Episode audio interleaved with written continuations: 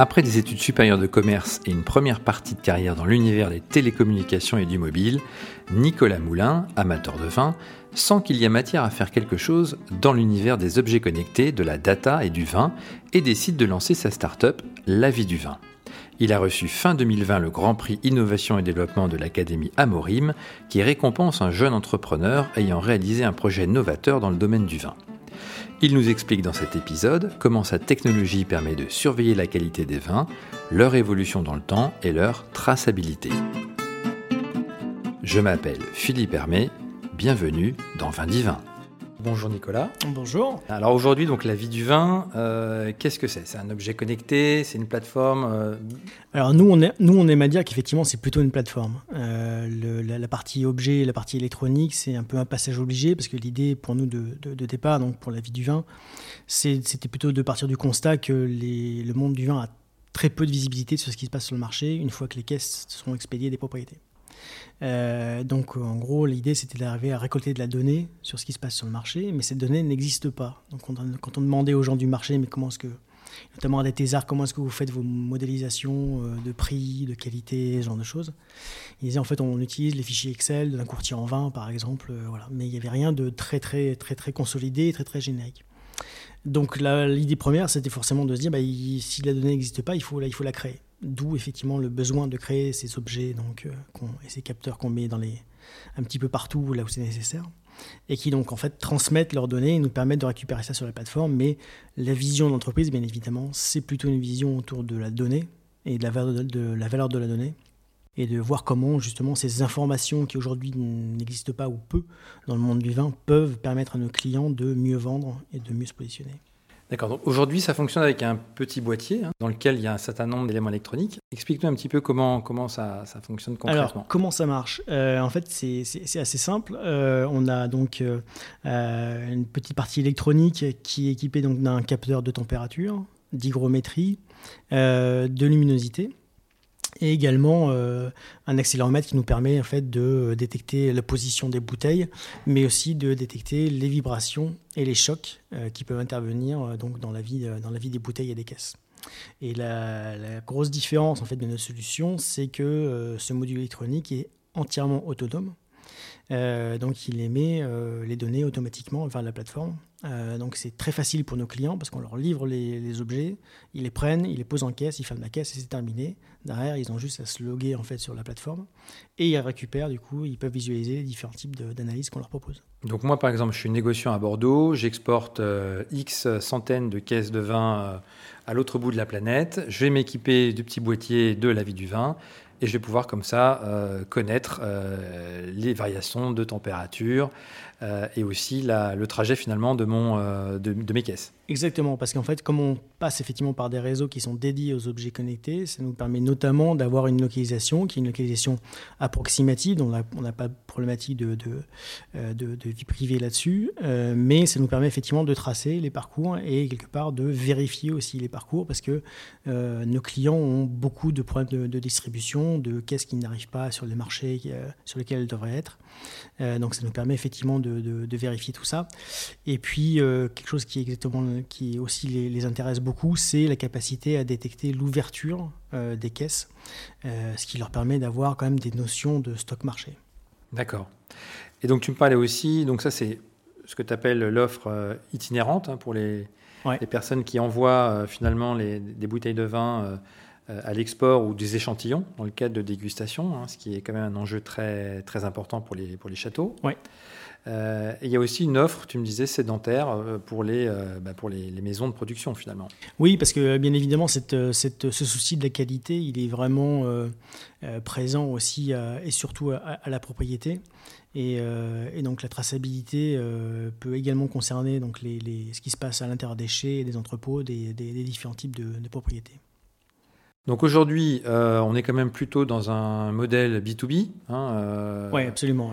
Euh, donc tes clients, ce sont euh, bah, tous les professionnels du vin finalement? Oui, donc ça peut être, ça peut être des, producteurs euh, de, tout type de gamme. Hein. On a des, grands crus classés de Bordeaux, des gens qui travaillent dans, la, dans Champagne, des gens qui sont dans la Côte de Provence, voilà un petit, peu, un petit peu tout le monde. Ça peut être effectivement des gens qui font du négoce.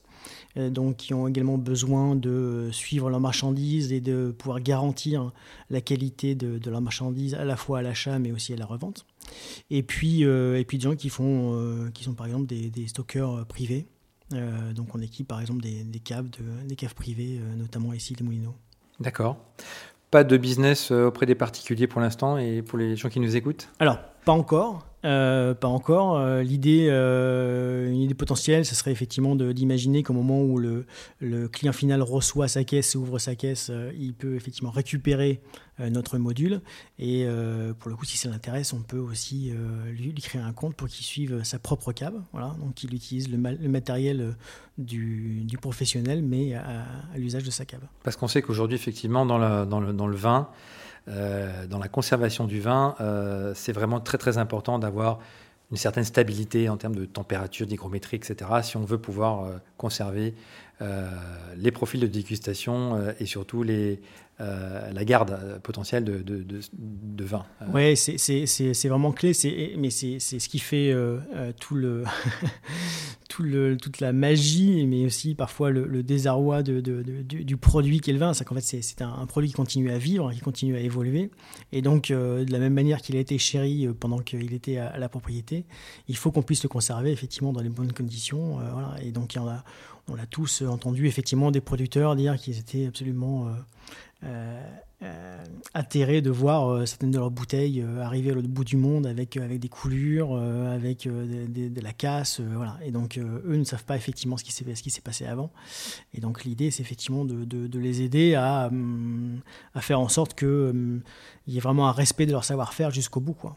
Et il y a aussi un enjeu de traçabilité pour savoir, pour être certain que ton expédition va bien être réalisée là où elle doit être réalisée. Et donc, que tes caisses de vin vont pas partir dans un autre endroit que celui qui est prévu au départ. Oui, exactement. il y a des problématiques de traçabilité en termes de distribution. Il y a des problématiques aussi d'authenticité, bien évidemment, d'authentification, parce que on connaît tous effectivement les problématiques de, contrefaçon qu'il qui peut y avoir dans le, dans le vin. C'est un vrai, vrai, vrai sujet. Et donc, euh, voilà, ça, le produit effectivement participe à, à, aider les, producteurs à aller mieux dans, cette, euh, dans cette voie. Alors, pour, pour, revenir à la genèse de euh, la vie du vin, Comment t'es venue cette idée? Parce que tu étais dans le mobile, euh, tu euh, as bossé pour les, des grands acteurs télécom, etc. Tu t'es dit un jour, tiens, j'aimerais bien créer quelque chose dans, dans, ce secteur parce que je suis, je suis un fan de vin, parce que mes bouteilles sont mal conservées. Comment t'es venue cette idée en fait? Alors, en fait, moi, le, vraiment le démarrage, c'était l'idée de, avant tout, travailler dans le monde de l'Internet des objets et de la donnée.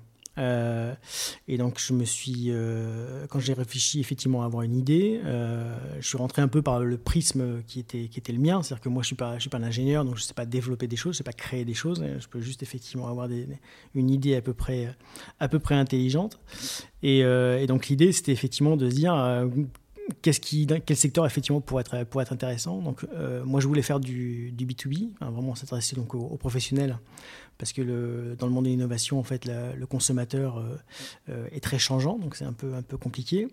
Euh, je voulais aller sur un marché de niche, parce que comme je n'avais pas beaucoup de moyens au démarrage, on connaît tous effectivement les sujets d'une idée qui est reprise par un industriel qui dit tiens, l'idée elle est sympa, mais moi j'ai des capacités à mettre des millions dessus, et donc en fait j'évince du marché les, les, mhm, petits entrants. Et puis, bah, comme j'avais vu ça effectivement plusieurs fois dans beaucoup de domaines d'innovation, notamment le mobile, j'ai trouvé que le, fait d'aller sur du marché du luxe pouvait être, pouvait être intéressant. Euh, et donc, en gros, voilà, l'idée c'était ça. Et à l'intérieur de ça, je me dis, bon, alors du coup, dans les marchés du luxe, qu'est-ce qu'il peut y avoir? Euh, Et bon, je suis pas très, je suis pas très mode, je suis pas très parfum, je suis pas très tout ça. Bah, je, par contre, je suis plutôt effectivement vin, assez amateur. Et, euh, et, assez rapidement, voilà, en, me disant, les capteurs classiques de l'Internet des objets, c'est la température, l'hygrométrie, luminosité. Qu'est-ce qu'on peut C'est quand même des éléments qui sont importants pour la vie du vin, sans, sans, jeu de mots, pardon.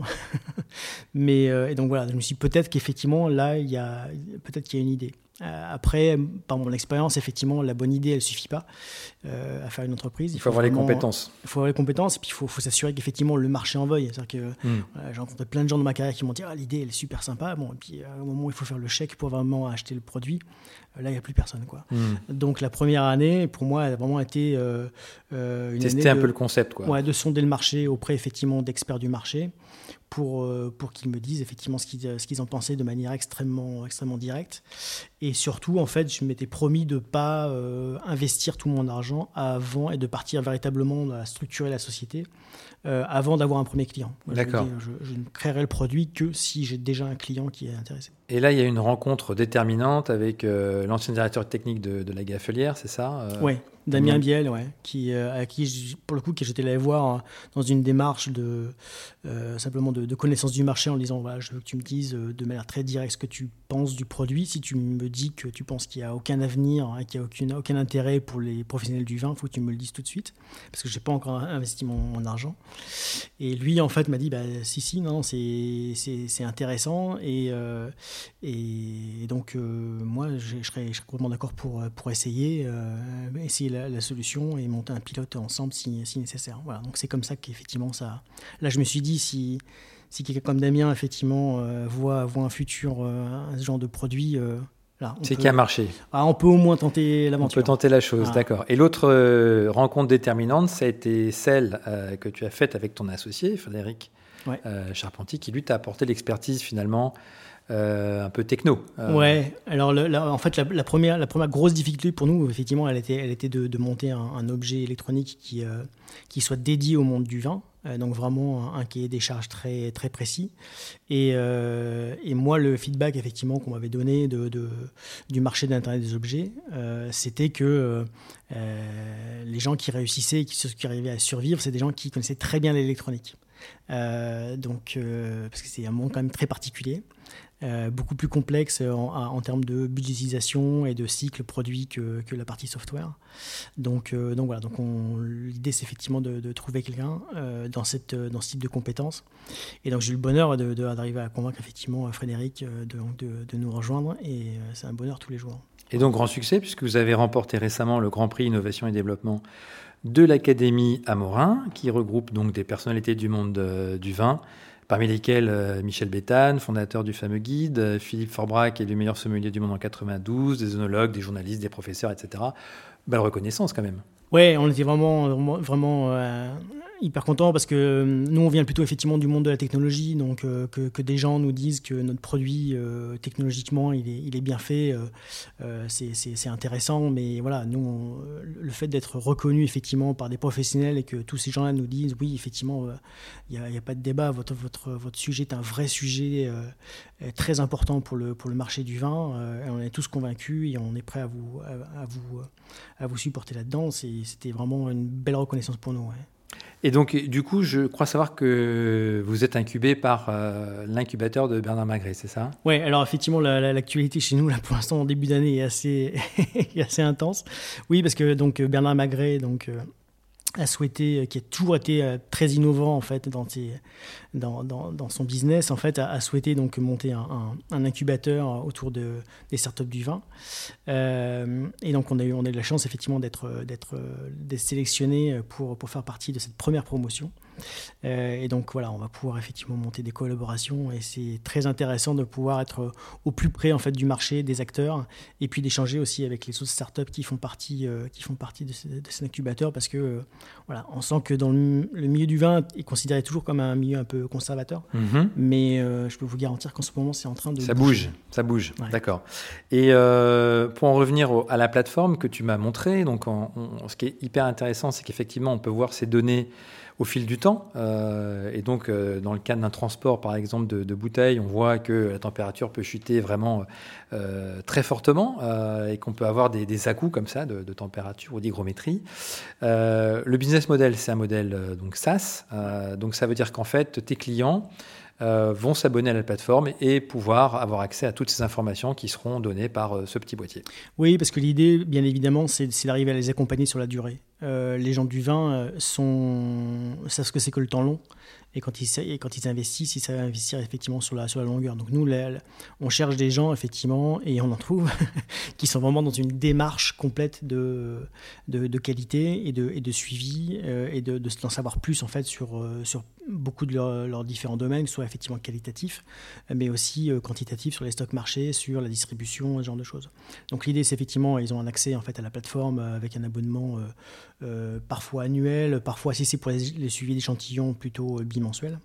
Et nous, on fournit derrière donc les, les objets qui sont nécessaires au type de des cas d'usage en fait qu'ils veulent, qu'ils veulent suivre. Alors, imaginons que je sois donc un producteur Fogère, en appellation Fogère. quels sont les services que tu peux me, proposer? Alors en fait, on a trois types d'offres en fait euh, différents. Euh, il y en a deux qui sont sur un mode on va dire itinérant, qui est vraiment le suivi en fait des, des, caisses, et puis un qui est à la propriété. Et donc en fait sur les itinérants, en fait il y a deux, deux cas d'usage. Le premier, euh, c'est un cas en fait de, de suivi d'échantillons, qui est un gros gros sujet qui est devenu encore plus euh, depuis un an parce que envoyer des gens à, le bout mmh. du monde à cause du Covid, c'est très compliqué. Euh, donc on a effectivement une offre de, de, de, suivi d'échantillons et puis une offre en fait de suivi de, caisses beaucoup plus euh, de caisses ou de palettes beaucoup plus beaucoup plus classique. Et donc là effectivement l'abonnement on est sur un ordre de grandeur à 50 euros par an. et donc l'autre type d'offre 50 euros par an par caisse. Par, boîtier. Ouais, par boîtier, ouais, exactement. Ouais. Euh, avec un mode dégressif sur les années d'après, parce qu'il n'y a que le logiciel pour nous mhm. derrière à payer, donc on arrive à baisser les tarifs. Et puis après, il y a l'offre effectivement euh, à la propriété, puisque les, les, propriétaires veulent aussi euh, vérifier que tout se passe bien à l'intérieur, donc des chais, des entrepôts. Euh, et donc là, effectivement, c'est aussi un abonnement annuel qui est, qui est, un petit peu plus cher, 4500 euros pour, pour 10 veilleurs, parce que pour savoir un petit peu ce qui se passe sur l'intégralité d'une cave, c'est intéressant effectivement d'en disposer plusieurs. D'accord.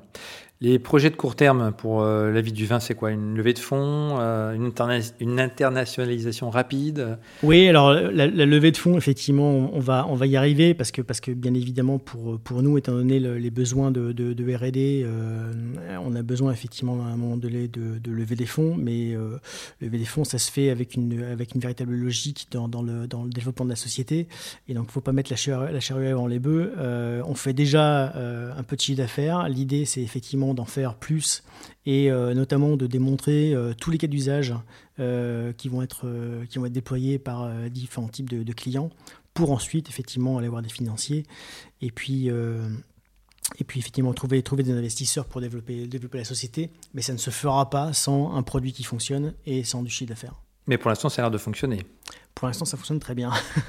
Mais il faut que ce soit effectivement. Euh, nos meilleurs ambassadeurs, c'est nos clients. Donc il faut absolument que nos clients soient, soient, soient satisfaits, euh, de manière à ce qu'effectivement, à ce que quand on va ouvrir le capital, euh, ce soit eux qui puissent dire aux financiers vous pouvez y aller, parce que, un, le sujet, il est gros, et deux, effectivement, ça fonctionne bien, on est content, quoi, on va racheter. Super. Et enfin, pour terminer, tu es plutôt rouge, blanc? Alors ça varie.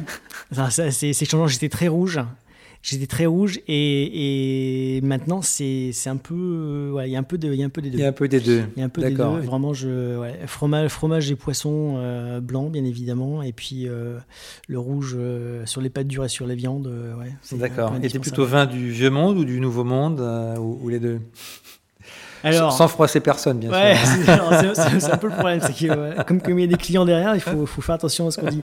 Euh, non, c'est assez varié. Moi, euh, c'est assez rigolo d'ailleurs, parce que les, les, premiers vins rouges euh, assez plaisants que j'avais que j'avais goûté, c'était des, des, des, cuvées de chez Panama Magret, justement, dans le, mais dans le Languedoc. Mm-hmm et que je, qui était pris à des prix complètement abordables et que je, je trouvais vraiment très, vraiment très bon.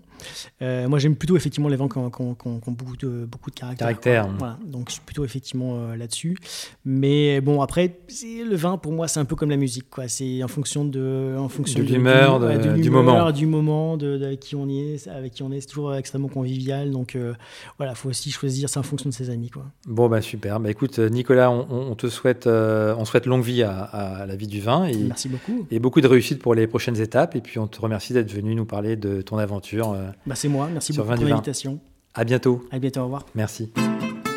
Merci d'avoir pris le temps de nous écouter et de nous être fidèles. Vous êtes en effet de plus en plus nombreux à écouter ce podcast.